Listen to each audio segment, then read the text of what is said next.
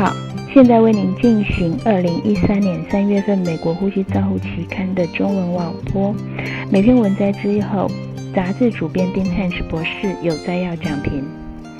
本月的期刊内容非常的丰富，首先要提供十篇研究的摘要。从上个月开始，我们也已经将个案报告及教学案例公布在呼吸治疗期刊的网页当中。你可以和网播一样，设定在你的电子邮件，提早看到相关的议题。现在就开始为您进行网播。第一篇文章是由 Wiley 等人所发表的。急性肺伤害与急性呼吸窘迫症候群病人使用床边数位胸腔 X 光来评估吸气平延期吐气末正压肺复张时期的肺容量。作者以前瞻性收集的，从前瞻性的方式收集十四位病人随机的医嘱五与十五公分水柱的吐气末正压值，简称 PEP，来治疗十分钟。每一个治疗组在协助以后，以数位移动式胸部 X 光机来拍摄胸腔影像，并执行压力容积曲线图，同时也评估到 PaO2 呼吸系统的静态与动态顺应性，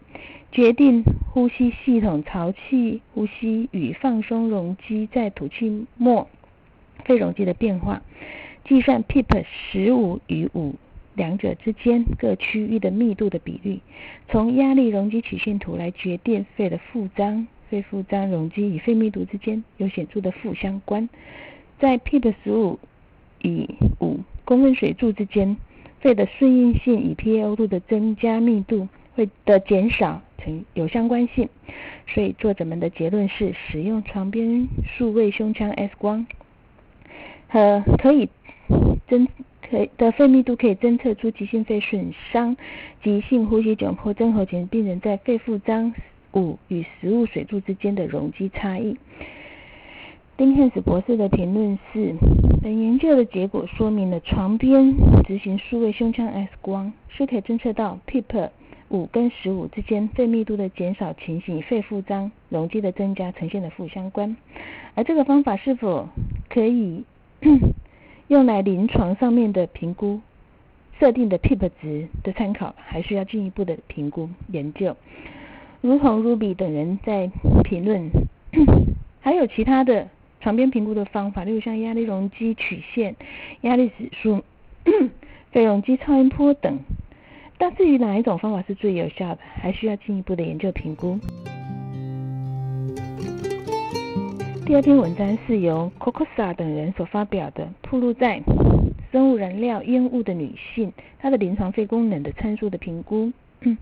本研究是针对2008年1月到2010年12月铺露在该院55位符合收案条件的病人，收集的资料包括居住的地方、铺露的生物燃料烟雾的时间、肺功能的参数。动脉血液气体分析报告等，结果发现 FEV1 和 FEV1 比上 FVC 跟铺路的时间是有显著的差异。每年铺路时间如果小于三十小时，它的肺功能会比较好。如果若 FEV1 到 FVEV1 百分比小于七十百分它的胜算比比例为三点五。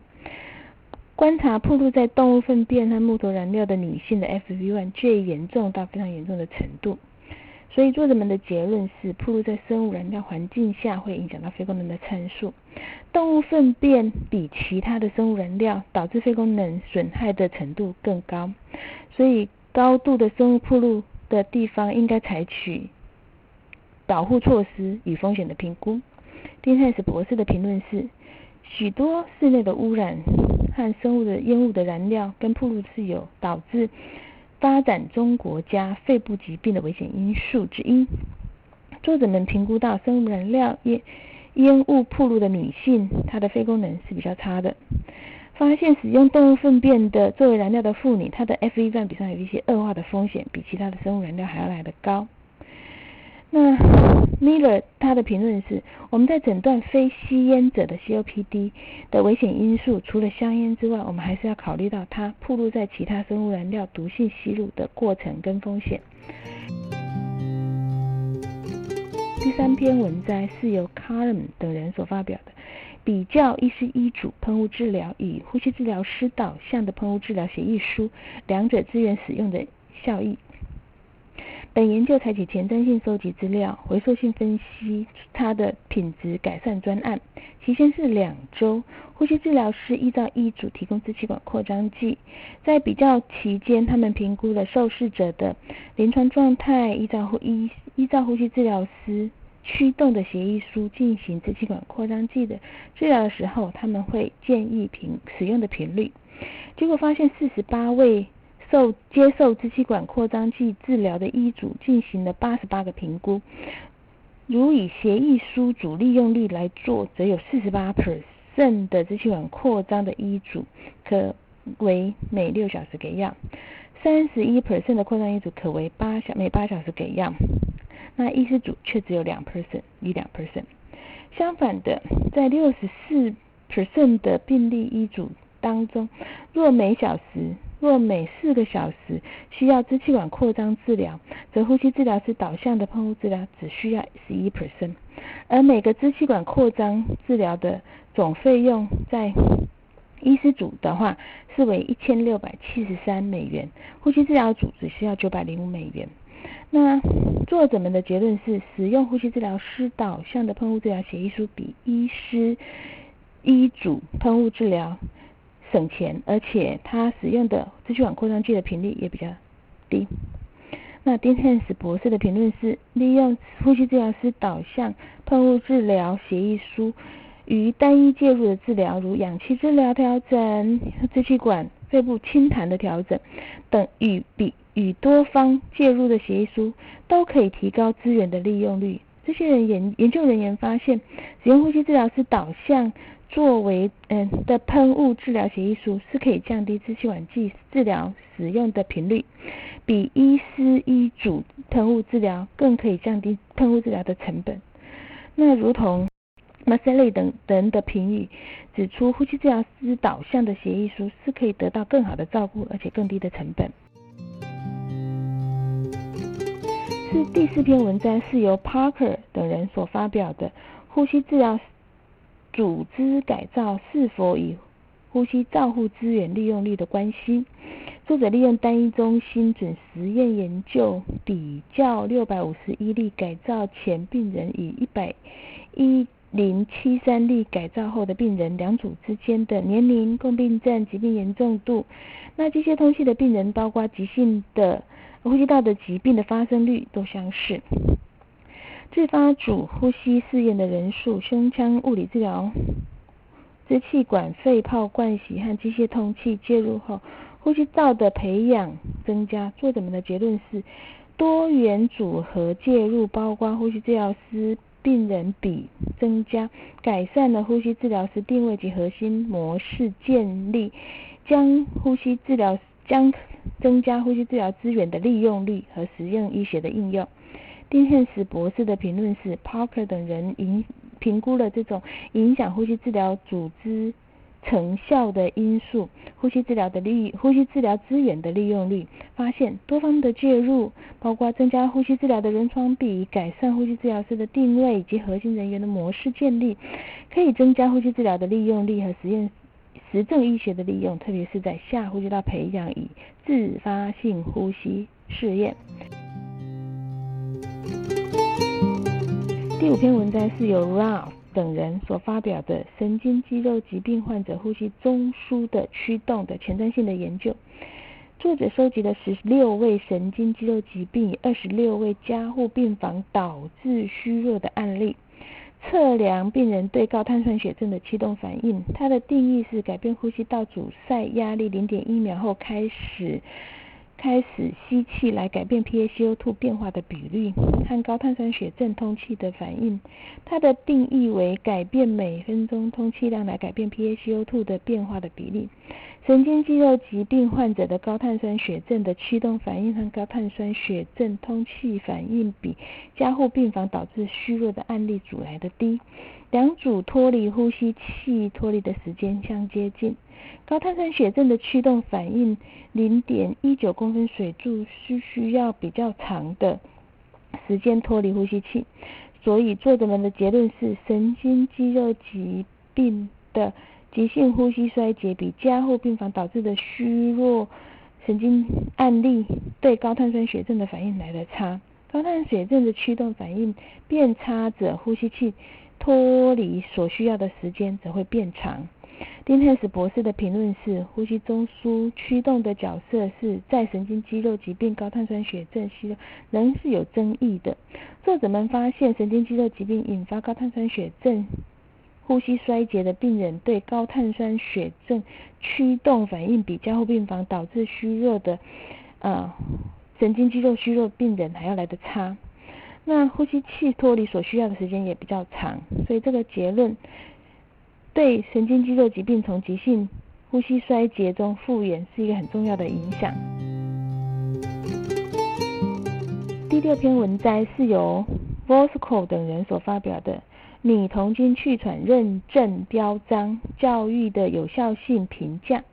作者们从 Ohio 州东北方四个城市招募的女童军为对象，提供符合国家中心心脏、肺脏和血液研究。的国家气喘教育预防项目的教育课程，参加整个课程，完成个人资料，进行前测后测，在每一次课程结束后立即给课程的评值。有八十六位八十六位年龄介于五岁到十六岁的女童军，其中八十四位百百分之八十四为白人。那参加者的二十一 percent 当中，有曾经被诊断过气喘，并且接受过治疗；四十八 percent 有跟气喘病人居住过；七十二 percent 身边的认识的人有气喘。那后测的成绩明显的比前前测的成绩高，所以作者们的结论是：这这个评估工具中具有中度的内部信效性信效信度。在这次的训练课程，可以提高参与者对自己还有他人气喘的病理、生理的治疗计划认识，提高了参与者的知识。丁汉斯博士的评论是：精心设计的教育课程是可以改善校产的知识管理规范和健康的成果。作者们利用这次气喘认证标章的课程来做前后测的方式来确认他们提供的课程是否让女童军提高了助人的知识。结果发现，该方案提高了参与者对各种哮气喘治疗的方面的知识。第七篇文章是由 Gonzos 等人所发表的，比较六个不同的呼吸器上升时间吸气循环条件。本研究采用的是吸气模肺呼吸肺模式和不同的呼吸模式。那所有的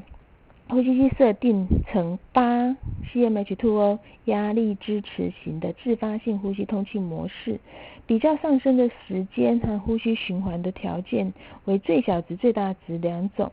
记录。吐气潮气容积吸气时间尖峰吸气流速，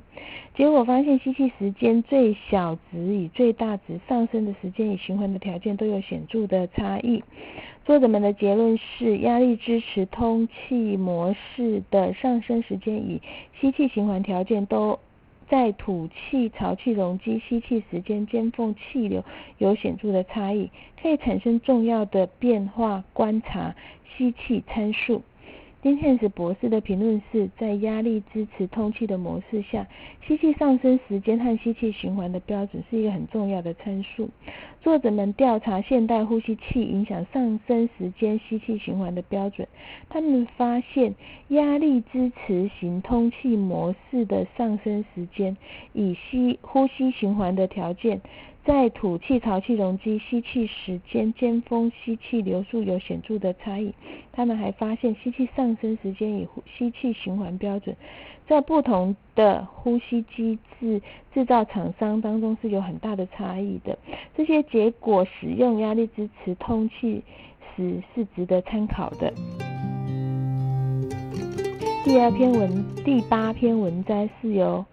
d e s o s 等人所发表的囊性纤维化，简称 CF，患者最大吸气松最大呼吸机松弛率与压力发展最大数率本研究的目的是在评估 CF 患者压力发展的最大速率和最大舒张力，并且探讨呼吸肌肉功能可能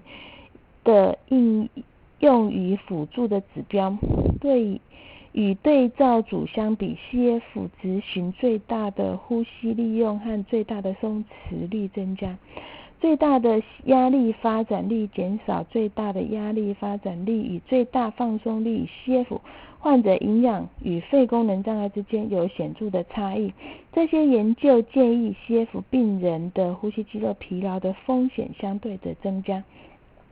丁汉斯博士的评论是：评估 CF 病人呼吸肌肉功能的研究包括。评估最大吸气压力、最大吐气压力与呼吸肌肉压力时间指标等，但最大的吸气压力、最大的压力发展率、最大呼气压力的最大压力发展率、最大吸气压力的最大放松率差，以最大的呼气压力以最大的放松率。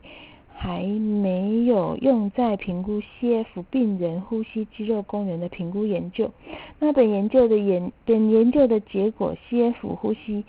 肌疲劳的风险是增加的。第九篇文摘是由巴拉尼等人所发表的经皮气切交换成效对于低血氧与非低血氧呼吸器病人的影响。这是一个回溯型的研究，回溯一百零七位加护一般加护病房与神经外科加护病房的病例，比较病人进行气皮下气切前后的呼吸器设定、氧气交换与血型动力学参数，对于低氧患者进行一个预设的次分析，发现气切后病人的 PaCO2 小幅的下降。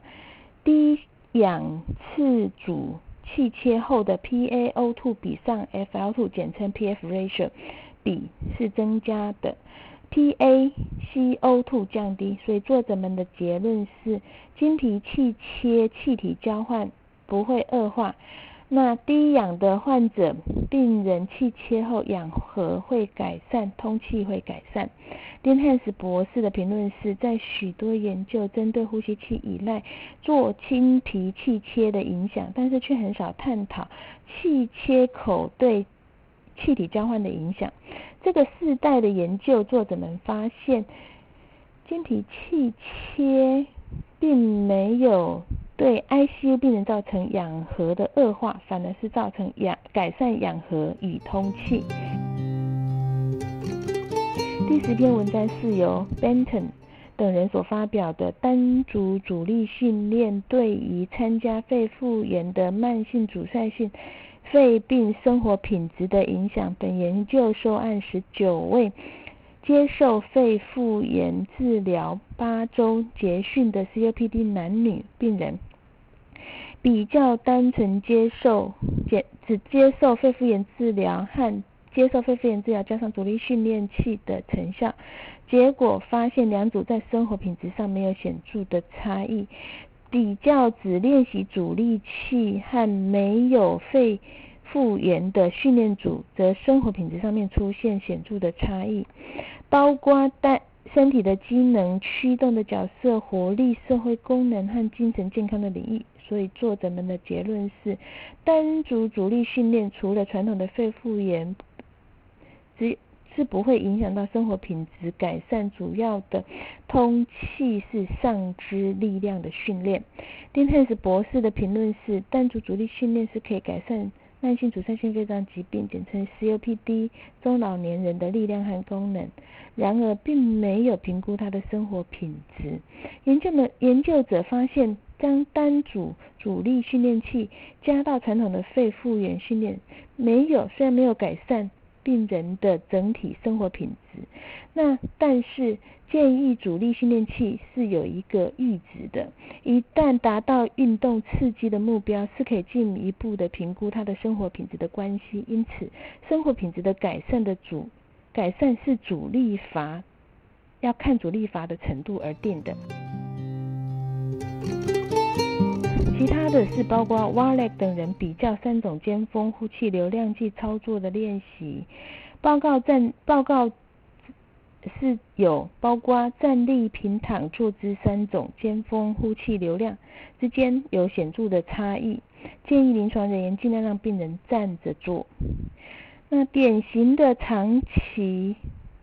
氧气治疗的输送方式是连续提供氧气和需求氧气的输送。李等人所发现，在解氧与病人舒适妥协区就有需要有需求同步氧气输送。那氧气输送同步需求是的目的是为了节省氧气，同时提供了一个相对符合需求的氧气浓度，并且可以提供更舒适的氧气输送。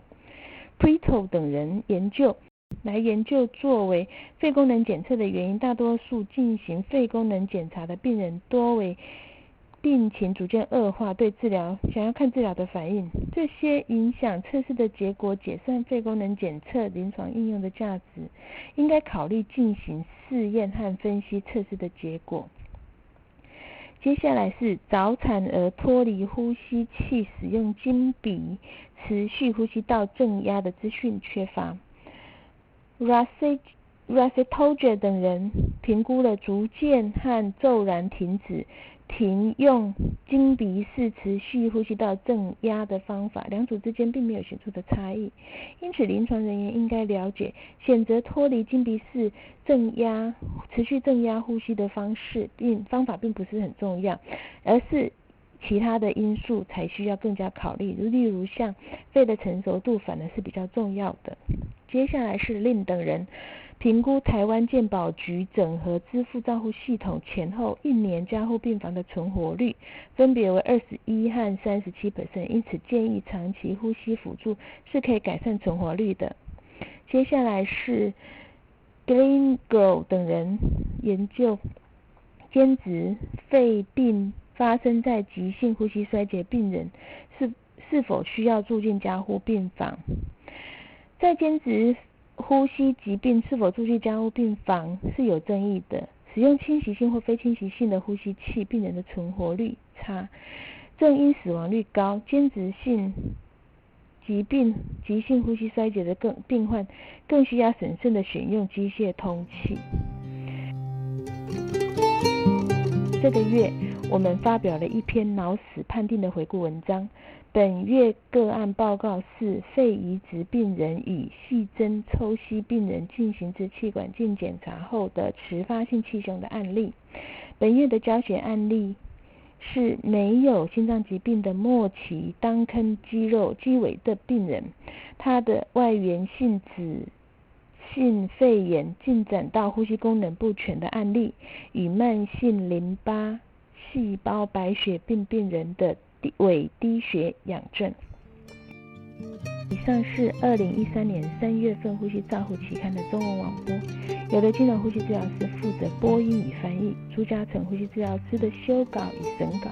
如果你想进一步的了解原文的内容或过去的议题，请上美国呼吸照护期刊网站 www 点 rcjournal 点 com。你也可以由网络上订阅。自动收到未来的网络播音议题，谢谢您的参与，再见。